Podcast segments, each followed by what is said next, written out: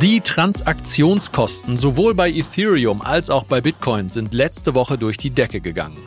Was auf beiden Chains die Ursache dafür war, wie die aktuelle Entwicklung ist und ob wir uns weiter damit herumschlagen müssen, das werden wir heute beleuchten. Außerdem plaudern wir ein bisschen aus dem Nähkästchen, was ein privates Memecoin-Investment betrifft und was man bei solchen Aktionen beachten sollte, um nicht unter die Räder zu kommen und idealerweise mit Gewinn wieder auszusteigen.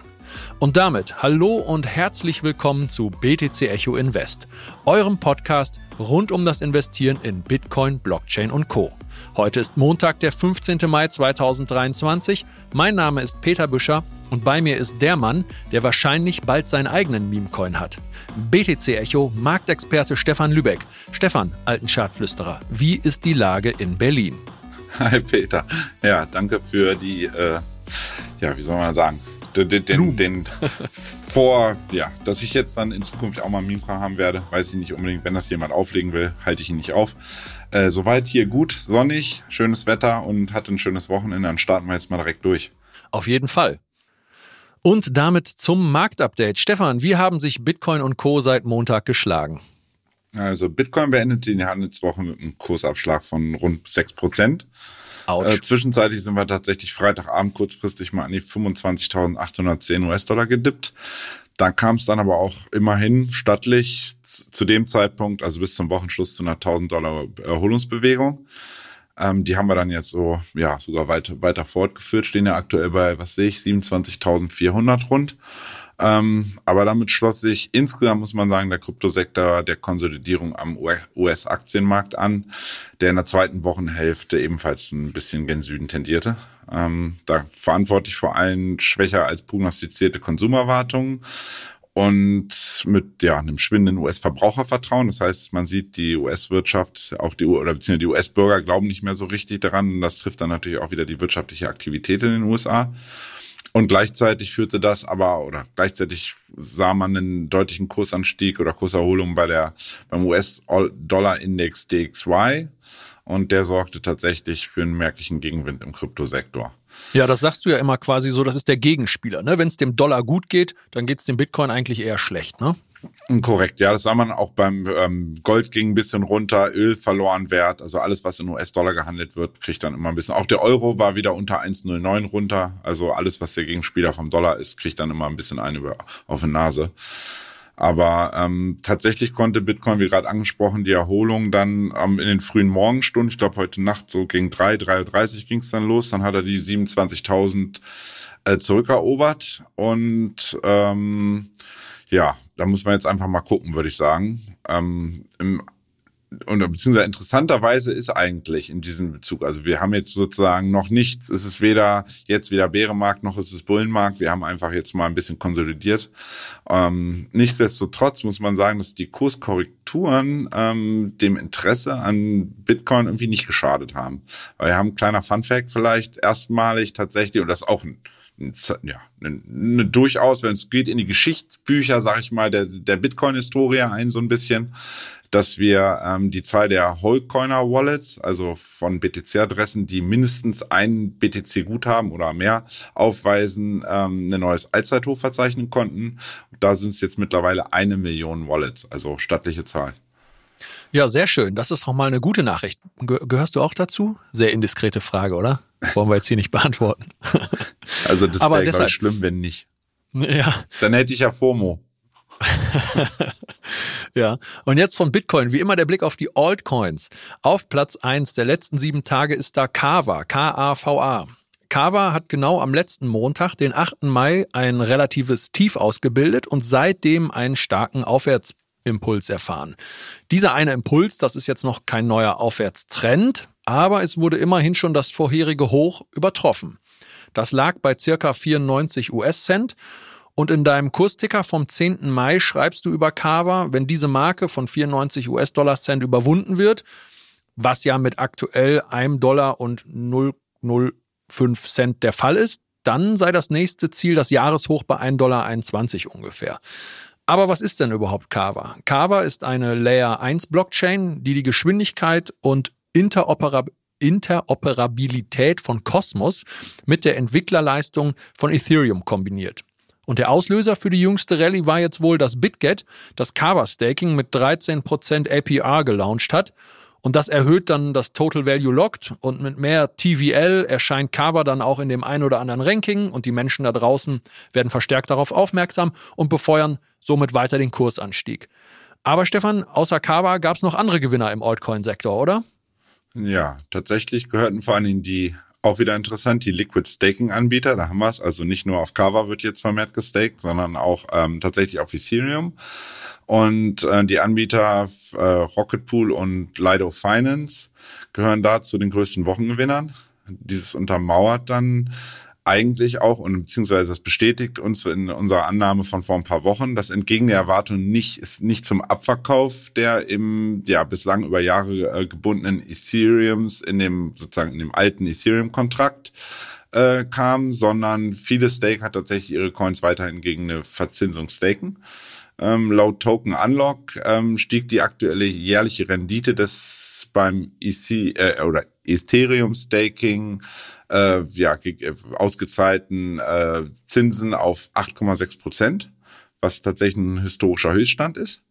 Und ähm, seit dem Shanghai Upgrade, also jetzt letzten Monat, wurden nämlich 3,4 Millionen Ethereum in e-, Ethereum 2.0 Verträge eingezahlt, aber lediglich 2,67 Millionen Ethereum abgezogen. Also haben wir einen Nettozugang von ungefähr 734.000 Ethereum ähm, was einen Gegenwert von ungefähr 1,4 Milliarden US-Dollar darstellt.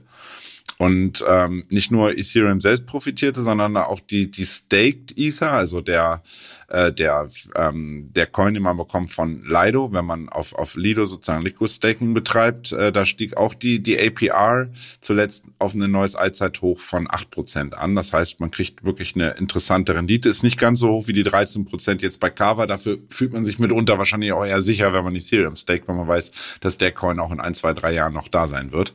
Ja, auf jeden Fall. Und ja, scheinbar ist Staking gerade in diesen Zeiten, wo, wo der Markt übergeordnet, muss man dann sagen, tatsächlich seitwärts tendiert und wir noch keinen nachhaltigen Bullrun nachweislich haben, ähm, ja, interessant für viele Anleger und deswegen sagen sie einfach, okay, ich habe jetzt mein Ethereum, ich will damit gerade eh nichts machen, ich warte auf den nächsten Bullrun, wieso nicht diese ungefähr 8% Rendite mitnehmen? Ja, macht Sinn. Und was sagt die Verliererseite bei den Altcoins?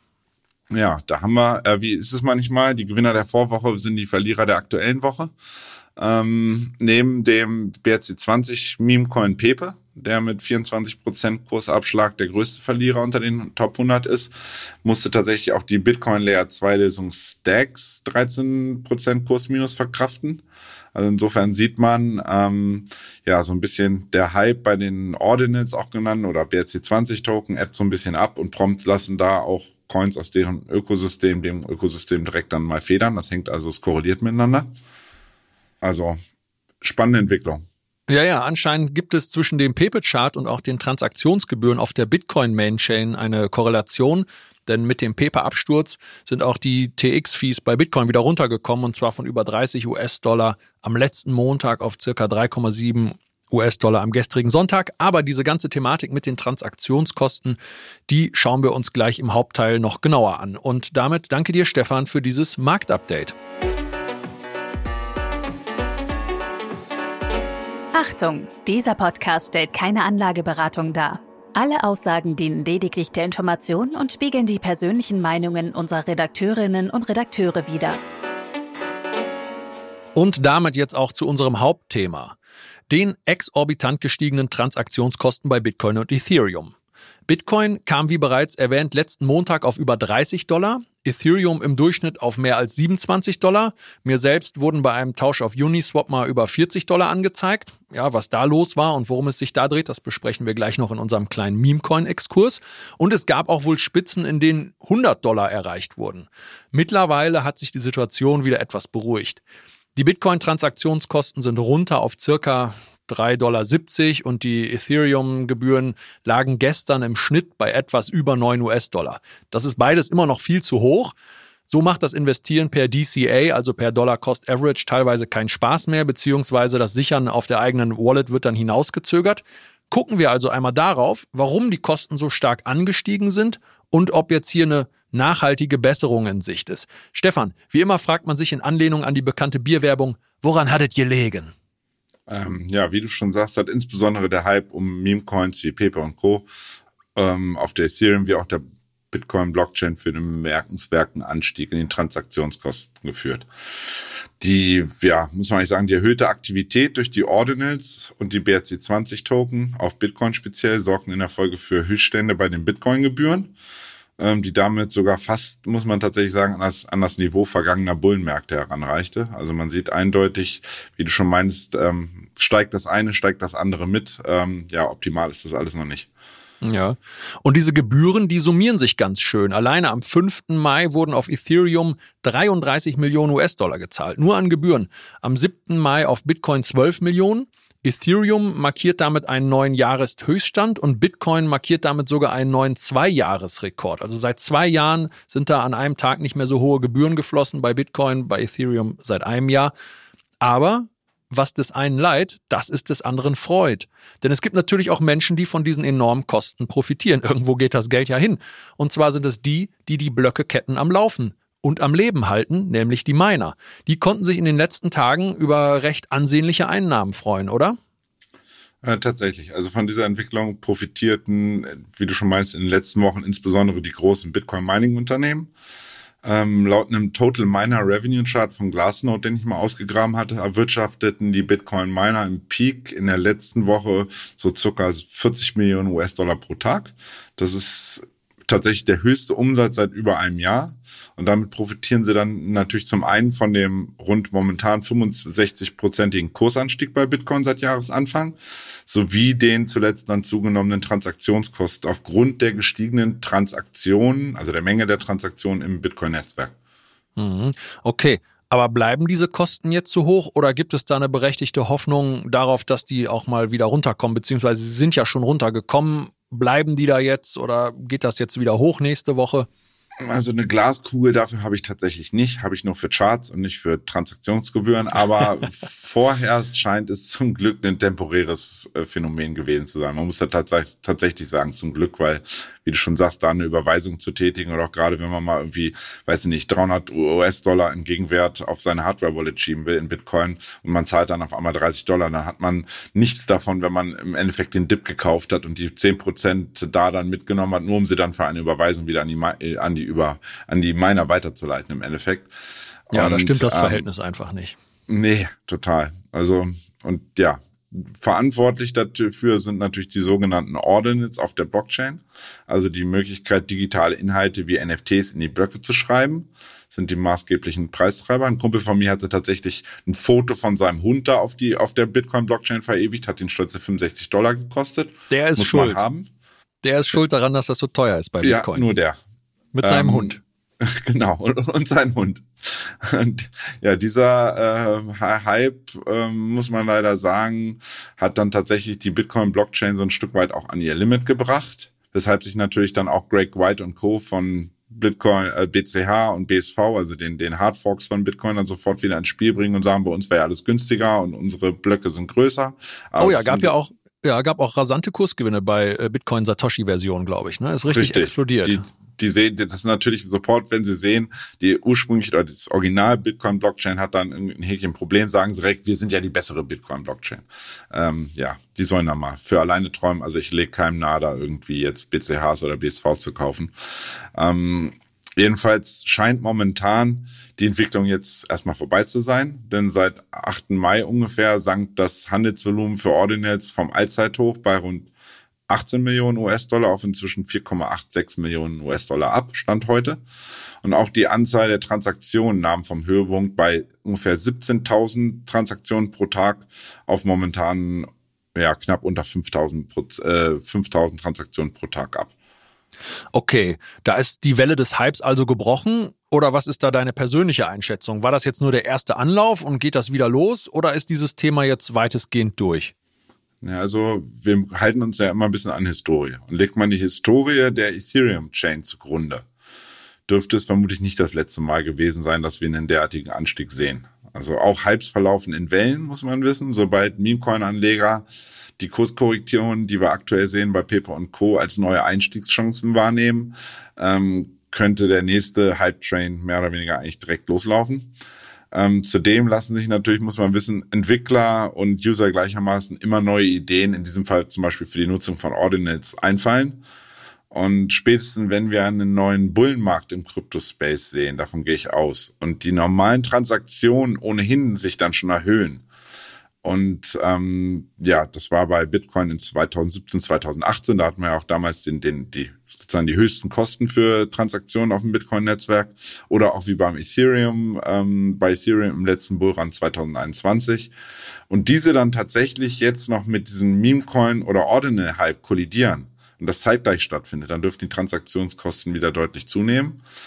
Umso wichtiger ist meiner Meinung nach die Weiterentwicklung alternativer Überweisungsmöglichkeiten über Layer 2 Lösungen wie auf dem Bitcoin-Netzwerk des Bitcoin Lightning und den Ethereum-äquivalenten Arbitrum, Optimism und Polygon. Und ähm, auch Michael Saylor scheint das ein Stück weit so zu sehen, weil da kam ja heute Morgen eine Nachricht, dass er jetzt probiert, eine Wallet zu entwickeln, auch fürs Lightning-Netzwerk, das dann im Grunde genommen sämtlichen äh, Unternehmen auch ermöglicht, das zukünftig dann zu nutzen.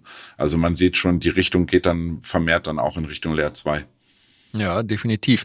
Das wird wahrscheinlich ein ewiger Wettlauf zwischen gesteigerter Nutzung, einem daraus resultierenden Anstieg der Kosten und damit einhergehenden Anreizen, dafür eine technische Lösung zu finden.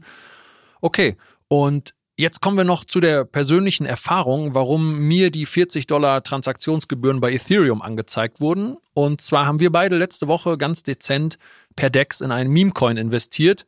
Das war für mich persönlich das erste Invest dieser Art und eher ein Experiment mit vergleichsweise kleinem Geld. Aber die gesamte Erfahrung, die auch immer noch andauert, denn ich bin ja immer noch investiert, die ist natürlich spannend.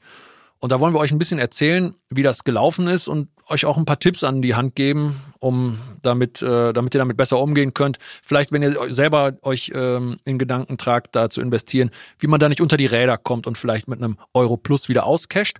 Und zwar nach dem Listing, das auf Telegram bekannt gegeben wurde, galt es so schnell wie möglich auf Uniswap sein Ethereum zu swappen. Beim Kauf des Token lagen die Transaktionskosten noch bei etwas über 20 Dollar. Und wie Wichtigkeit hier Schnelligkeit ist, das zeigen die ersten Minutenkerzen. Denn nachdem der Token für die Öffentlichkeit zugänglich war, das muss man sich mal reinziehen, wurden innerhalb der ersten 120 Sekunden, also es sind dann zwei so grüne Kerzen, jede Kerze 60 Sekunden, eine Minute, wurden innerhalb der ersten 120 Sekunden über 700 Prozent Kursgewinn gemacht. Also mal sieben in zwei Minuten. Das Ding ist abgegangen wie eine Rakete, weil das Volumen jetzt auch nicht allzu groß war. Da kam es dann halt zu diesem absolut rasanten Kursanstieg und die Slippage ist da natürlich brutal. Also das heißt, ich gehe rein, möchte zu einem bestimmten Preis kaufen äh, und Slippage heißt, ich werde eigentlich zu einem ganz anderen Preis ausgeführt, weil das Orderbuch so dünn ist, dass man da einfach nur durchgereicht wird. Und da kann man eigentlich nur irgendwie reinspringen und ja, Slippage haben wir beide, glaube ich, sehr hoch gedreht und dann einfach rein da und gucken, dass man in den ersten zwei Minuten noch irgendwie sein, seine Token zugewiesen kriegt. Und da waren also ruckzuck die ersten 1000 Prozent durch und der Token ging mal 10, bevor alle frühen Vögel dann überhaupt investiert waren. Was ich dann nicht ganz so sauber finde in diesem Kontext, sind Influencer mit einer gewissen Reichweite, die dann einen Tag, nachdem sie selbst investiert sind, ihrer Community von diesem Projekt erzählen. Der Kurs ging dann auch direkt nach oben. Ja, das ist gut für uns, für uns beide und für alle die, die bereits investiert sind. Aber wie gut das dann für die ist, die erst nach der Influencer-Ankündigung rein sind, das wird dann die Zukunft erst noch zeigen müssen. Aber deshalb werden wir hier auch explizit keinen Namen nennen. Also in welches Projekt wir da investiert haben, das ist jetzt erstmal nur generisch. Als ich dann ein paar Tage später nochmal nachgeguckt habe, wie es aussehen würde, wenn ich jetzt Gewinne mitnehme, lagen die Transaktionskosten schon bei über 40 US-Dollar und die müssen dann natürlich noch von den Kursgewinnen abgezogen werden. Alles in allem zeigt das, wie schwierig es ist, bei solchen Aktionen Gewinn zu machen. Und wenn man liest, jetzt hier Projekt XY hat 1000 Prozent plus gemacht, dann muss man das auch mit etwas Kontext betrachten, den wir jetzt gerade ein bisschen hergestellt haben. Und Stefan, du hast da auch ein paar Euro reingeschmissen und durchaus etwas mehr Erfahrung als ich. Wie leicht oder besser gesagt, wie schwer ist es, mit solchen Aktionen Geld zu machen? Verbrennt sich hier die Mehrheit einfach nur die Finger? Und worauf sollte man achten und wie kann man am Ende da mit einem Plus noch wieder auscashen? Ja, also zuerst mal gehört tatsächlich eine Menge Glück dazu. Wir haben dann eine unglaublich subjektive Wahrnehmung der Mensch. Dann hört man immer von diesen einzelnen Geschichten, wo Leute dann da so wie mit Paper auch schnell reich geworden sind, dass von, ja, sagen wir mal 1000 Coins äh, wahrscheinlich 995 eher äh, relativ zeitnah das Zeitliche segnen und dass man da nichts rausholt, das wird dann irgendwie immer ausgeblendet. Denn ähm, man muss sagen, es gibt dann so ja mehrere Faktoren, die eigentlich wichtig sind. Neben natürlich einen guten Einstiegspreis ist vor allem das richtige Timing auch beim Ausstieg elementar. Komme ich später nochmal zu. Und dann durch die Fülle der derartigen ERC20 und neuerdings auch dieser BRC20 Coins auf äh, der Bitcoin Blockchain haben derartige Investments ja zu weit, ja, oder zunehmend irgendwie ein Stück weit Lottospielcharakter. Aber das zieht die Leute auch an. Warum zocken die Leute äh, Lotto, obwohl sie wissen, die Chancen, Hauptgewinn zu machen, sind 1 zu, 100, 1 zu 140 Millionen. Insofern ähm, hat dennoch irgendwie seinen Charme, sag ich mal. Ja, und man kann das seine ist halt Chancen, auch der Punkt, ne? Wie, wie, du gerade sagtest, es gibt mittlerweile so viele Projekte und wo so viele Menschen in so viele Projekte investieren, da lässt es sich statistisch wahrscheinlich gar nicht vermeiden, dass irgendeiner dann mal seine, weiß ich nicht, zigtausend Prozente macht. Und natürlich geht der dann oder wird man über den berichten. Ja, vielleicht geht dieser Mensch auch selber an die Öffentlichkeit und sagt, guck mal hier, habe ich 300.000 Prozent mit 500 äh, Euro gemacht und jetzt geht es mir natürlich gut. Alle anderen, die, die ähm, herbe Verluste machen, die halten natürlich die Füße still und den Mund. Ja, das interessiert dann am Ende niemanden mehr, ne? Ja, aber man kann, sagen wir mal, wie man beim Systemlotto, und ich vergleiche das nämlich, man kann seine Chancen zumindest etwas steigern, sagen wir, indem man, ähm, ich gebe mal so, ein, was heißt, einen kleinen Guide da, oder so wie ich da im Endeffekt dann rangehe, ist, dass man zum einen die Projekte und insbesondere die Communities, also Telegram-Channel, Discord-Channels äh, etc. besucht, trackt, da ein Stück weit guckt, was ist da so los. Denn nur eine hohe Aktivität und konstant steigende Mitgliederzahlen erhöhen natürlich die Chancen darauf, dass ein derartiges Projekt gegebenenfalls mehr als ein reines Pump-and-Dump wird, weil das sind nun mal die meisten Coins. Ähm, und ja, einen weiteren Tipp gibt es noch, der allerdings auch mit etwas Aufwand verbunden ist man screent im Grunde genommen die RC20 ähm, Memes auf Überschneidungen großer Wallet-Adressen und trackt dann deren Bewegungen. Also wenn man sich, man dankt, das ist ja sozusagen ein Vorteil der Blockchain, man guckt, wer sind die größten Holder von, von derartigen ähm, äh, Meme-Coins. So, das kann man ja über Ether Explorer etc. relativ schnell rausfinden. Wenn, denn tatsächlich ist es so, dass nicht selten sind es gerade bei diesen Memes, ähm, ja, diese bei den temporär großen Kurssteigerungen dann immer wieder die gleichen Verdächtigen, die sich hier tummeln, muss man tatsächlich sagen. Es gibt so, sagen wir mal, 20, 30 Wallet-Adressen, die bei vielen erfolgreichen Projekten in Häkchen ähm, dort dann auch irgendwie investiert sind. Mitunter sind das natürlich Influencer-Adressen und äh, große Wallets, die hier dann natürlich teilweise selbst die Bewegungen nochmals verstärken können und auch durch ihre Communities, die dahinter sitzen, dann halb entfachen. Hast du ja vorhin schon angesprochen. Ähm, ein Risiko sind allerdings, und das muss man auch ganz klar sagen, und das hast du auch vorhin schon kurz erwähnt, ähm, die Transaktions- bzw. Swap-Gebühren auf den Decks wie Uniswap und Co. Denn die müssen, da muss man definitiv mal mit einrechnen. Wenn ich jetzt sage, ich werfe überall 10 US-Dollar rein und ich zahle aber äh, 20 Dollar hin und 30 zurück, dann muss ich ja erstmal mal 6 im Grunde genommen machen, um auf plus minus null zu sein. Das heißt, ich habe schon mal fest eigentlich nicht 10 Dollar Kosten für das Investment, sondern 60 Dollar. Und das darf man ähm, nicht ausblenden, weil das frisst dann oftmals die Gewinne nämlich wieder auf, selbst wenn man dann attraktive 500 Prozent gemacht hat oder mehr.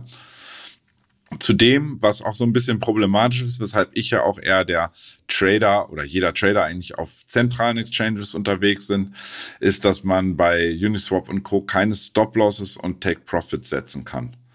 Das erhöht dann natürlich die Gefahr, dass man ja zu spät verkauft oder dass man ähm, Schichten einfach diesen den den Run nach oben und den Run nach unten dann wie bei einer Achterbahnfahrt dann voll mitnimmt, wenn man vielleicht arbeitet, unterwegs ist etc. Das heißt, eine aktive Beobachtung der Kursentwicklung ist da ein elementarer Faktor, der irgendwie zumindest mal die Chancen erhöhen kann, dass man da dann im Endeffekt auch mit vielleicht attraktiven Gewinnen rausgeht, wenn man den richtigen, wenn man aufs richtige Pferd gesetzt hat, sagen wir mal so. Ja, alles auf Horst. Ja, ohne Fleiß kein Preis. Danke dir auf jeden Fall für diese Tipps. Und wenn ihr Fragen, Wünsche und Anregungen zu unserem Podcast habt, dann schreibt uns gerne auf Spotify, YouTube oder wo auch immer einen Kommentar und lasst uns gerne eine positive Bewertung da. Herzlichen Dank an dieser Stelle einfach mal an den Ganja Ninja auf Spotify für den netten Kommentar. Und damit kommen wir zum Ausblick auf die laufende Woche und die wichtigsten Termine, Stefan. Was steht da an? Ja, also neben neuen Zahlen zu den US-Einzelhandelsumsätzen äh, am morgigen Dienstag, äh, frühen Nachmittag, ich glaube 14.30 Uhr, ähm, stehen vor allem die Verbraucherpreise in Europa zur Wochenmitte, 11 Uhr unserer Zeit am Mittwoch, erstmal im Fokus. Das sind so die Primärwirtschaftsdaten. Ähm, ja, entsprechend der rückläufigen Inflationsrate in den USA ist auch, muss man sagen, in Europa mit weiter fallenden Verbraucherpreisen zu rechnen. Das wäre ja auch mal ganz schön, wenn wir sehen, dass mal wieder irgendwie sukzessive wir nicht nur mehr Preissteigerungen haben, sondern dass auch mal nach und nach jetzt mal wieder zurückkommt bemerkenswert und das ist wirklich, also das habe ich glaube ich so auch noch selber noch nie gesehen oder zumindest nicht bewusst wahrgenommen, dass wir in dieser Woche eine absolute Fülle an Reden von Mitgliedern der US-Notenbanken Federal Reserve, äh, Notenbanken Federal Reserve haben. Also wir haben insgesamt zehn Mitglieder, zwölf sind es insgesamt, sagtest du vorhin, ähm, der Fed, die diese Woche vor die Mikrofone treten und ähm, ja beschlossen oder zum Höhepunkt kommt es dann tatsächlich am Freitag, wenn Jerome Powell äh, um 17 Uhr deutscher Zeit äh, vor die Mikrofone tritt und da werden definitiv Anleger, Investoren und so genau hinhören. Ja, was könnte das denn für den Kryptomarkt bedeuten? Ja, also da die, die Chefs der einzelnen Fed-Ableger sind das sozusagen. Es gibt ja die, die, die Philly Fed und die New York Fed und die San Francisco Fed. Ähm, ja, dass die mitunter teilweise, das ist einem immer nicht so klar, auch unterschiedliche Ansichten zur aktuellen wirtschaftlichen Situation haben und wie sie dann zukünftig im Grunde genommen äh, herangehen an die Geldpolitik. Dürften dann die Aussagen der unterschiedlichen FED-Vorsteher definitiv für erhöhte Volatilität am US-Finanzmarkt und damit womöglich auch ähm, am Kryptosektor sorgen. Und insbesondere, wenn, wenn ja auch teilweise die Algorithmen, die das dann immer probieren, in Realtime zu tracken und dann in den Markt reinspringen, gerade am, am klassischen Finanzmarkt, neue Hinweise zu möglichen Zinssenkungen bekommen, bevorstehenden Änderungen der US-Geldpolitik äh, gegeben werden ähm, dürften dann die Märkte meiner Meinung nach in Anbetracht der aktuellen schwierigen Situation empfindlich reagieren. Äh, man muss sich ja vorstellen, eigentlich ist das Mandat der Fed ursprünglich ja für geldpolitische Stabilität zu sorgen. Und in Anbetracht der multiplen Brandherde, will ich sie mal nennen, wie den anhaltenden Problemen der US-Regionalbanken. Aber da ist doch alles safe und sound, oder? Da ist immer alles safe und sound. Das haben wir, ja. das haben wir ja schon direkt gesehen nach, nach der letzten Zinserhöhung, als dann ein paar Stunden danach dann im Endeffekt zwei weitere US-Banken dann erstmal minus 50 Prozent die Grätsche gemacht haben. Ja. Dann die Inflationsentwicklung, die weiterhin nicht vom Tisch ist. Das ist auch das primäre Mandat, hat ja Paul immer wiederholt, dass es ihm um die Inflation geht, auch im Notfall auf Kosten der, der, der US-Wirtschaft und einer möglichen Rezession, also nächstes Problem.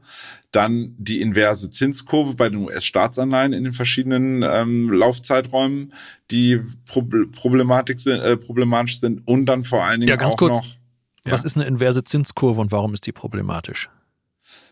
Ja, also wir haben ja, wir haben, also Staatsanleihen haben unterschiedliche Laufzeiten.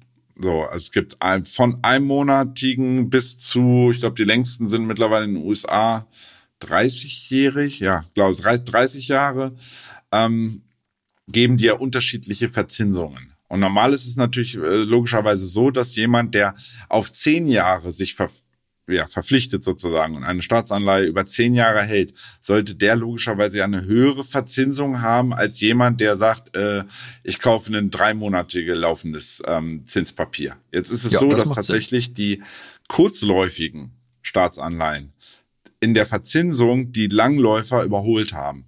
Und das macht es dann ähm, tatsächlich problematisch ähm, weil das bedeutet auf kurz oder lang, die Leute wollen oder trauen sich nicht mehr oder trauen dem in diesem Fall der USA nicht mehr zu, äh, noch die nächsten, sagen wir mal, zehn Jahre oder 20 Jahre stabil zu sein und dementsprechend der USA ähm, oder den USA 10, 20 Jahre ihr Geld zu geben für eine Verzinsung, ähm, sondern springen nur noch in diese Kurzläufer rein.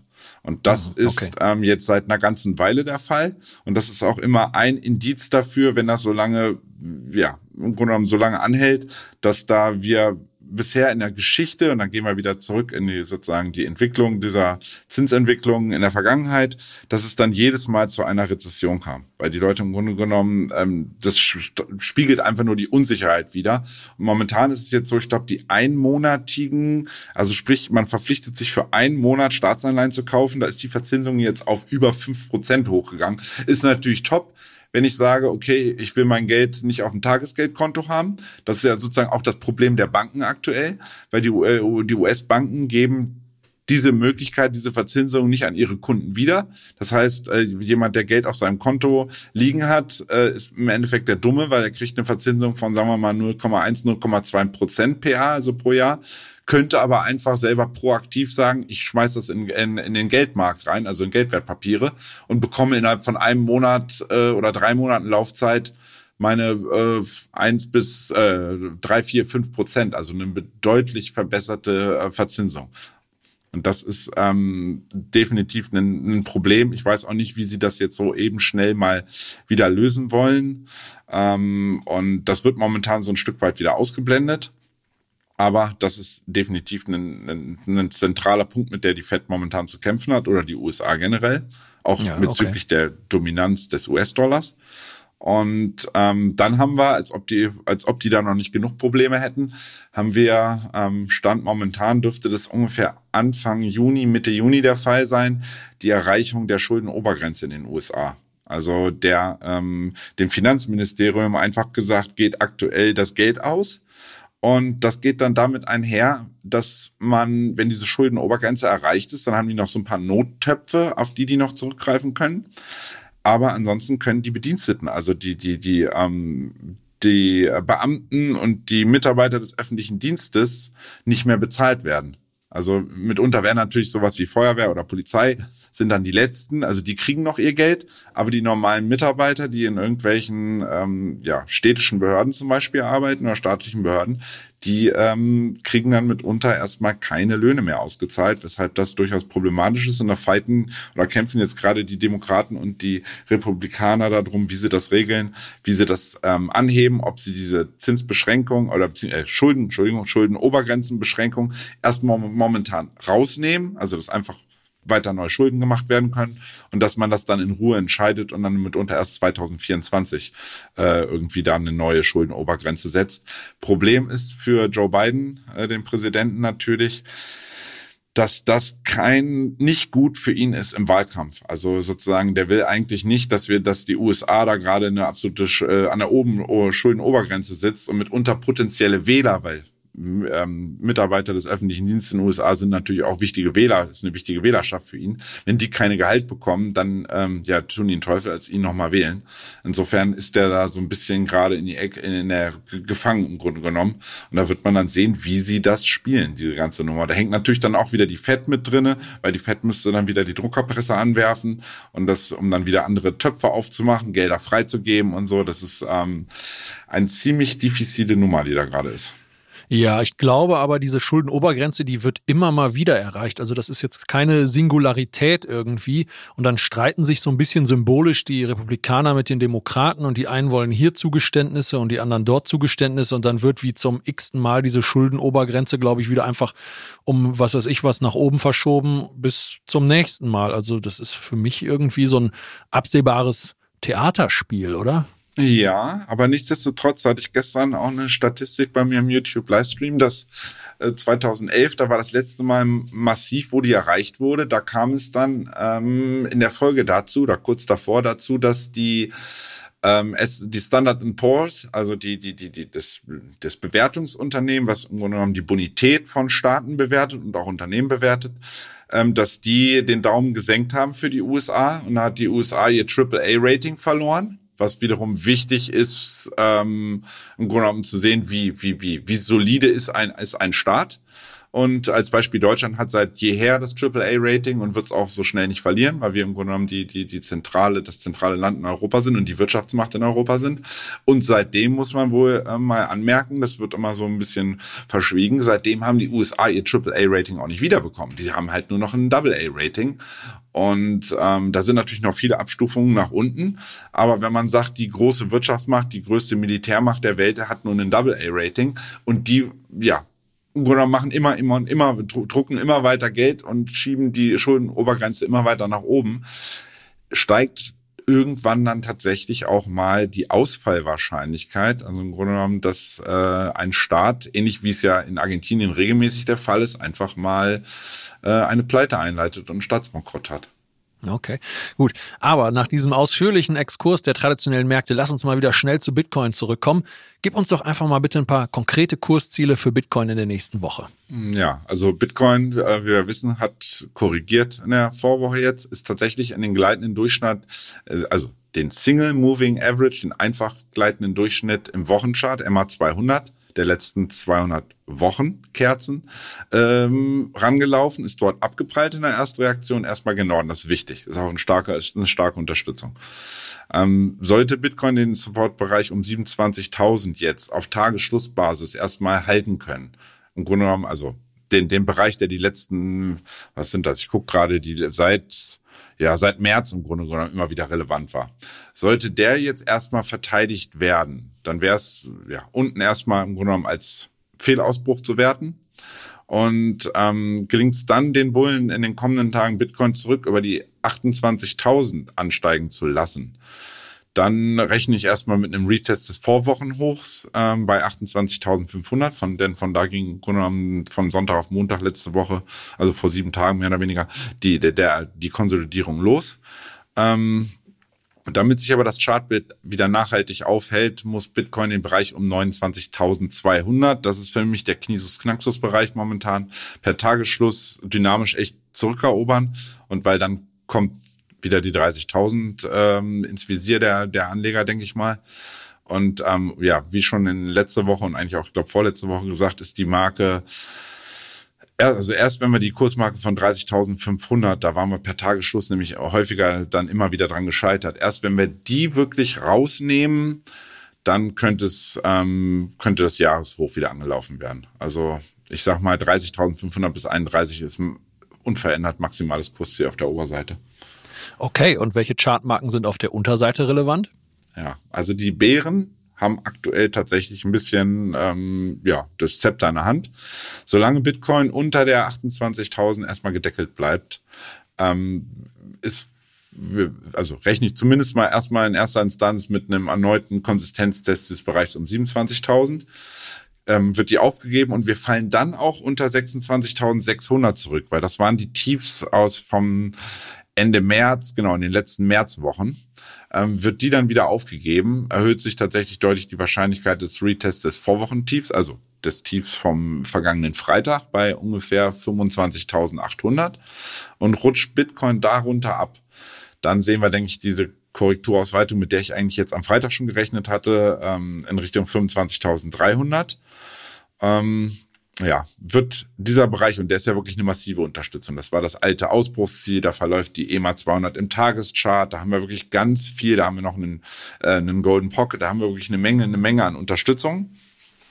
Wird die wieder warten, dann auch durchschlagen, ähm, dürfte es unmittelbar direkt in Richtung 24.000 gehen, maximales Kursziel ähm, unverändert, unten auf der, auf der bärischen Seite 23.250. Okay. Dann kurz vorm Ende noch unsere Bitcoin-Wette. Hier ist der BTC-Preis dieses Mal irgendwie direkt zwischen uns gelandet. Mein Tipp von 26.878, der wurde abgearbeitet und dann ist der Kurs noch weiter gefallen. Deine 25.319 wurden aber leider nicht mehr erreicht. Und damit gucken wir in die Zukunft. Welches Kursziel wird deiner Meinung nach bis nächsten Montag abgearbeitet werden? Ja, ich hatte ja vorhin schon gesagt, was ich, was ich plane, aber ich habe jetzt gerade nochmal umüberlegt. Ich oh. bei 25.300 Regionen. 25.319, so wie letzte Woche. Ja, guck mal, endlich ist das mal ein Unterschied. Jetzt bist du nämlich bärisch und äh, ich bin eher bullisch unterwegs, denn ich kann mir vorstellen, dass die 28.349 US-Dollar angelaufen werden. Da haben wir doch mal wieder eine spannende Wette, oder? Ja, vor allen Dingen, also wie gesagt, ich sehe dein Kursziel ja auch. Ich sehe es sogar minimal höher dann noch aber da ist eine Vorbedingung dran und die Vorbedingung, solange die halt nicht erfüllt ist, bleibe ich erstmal äh, jetzt ein Bär. Und ähm, ich hatte ja eben gerade erklärt, woran im Grunde genommen, wo, wo oder wo wir rüber müssen, solange wir die 28.000 nicht zurückerobern, ähm, ungefähr 28.000er Bereich, 27.950er Bereich, sind die Bären noch im Vorteil. Insofern, ich bleibe jetzt mal gerade ein Bär und sage 25.319. Top, die Wette gilt. Und damit wünschen wir euch einen guten Start in die und eine erfolgreiche Handelswoche. Ja, euch ebenfalls und einen schönen Vatertag am Donnerstag.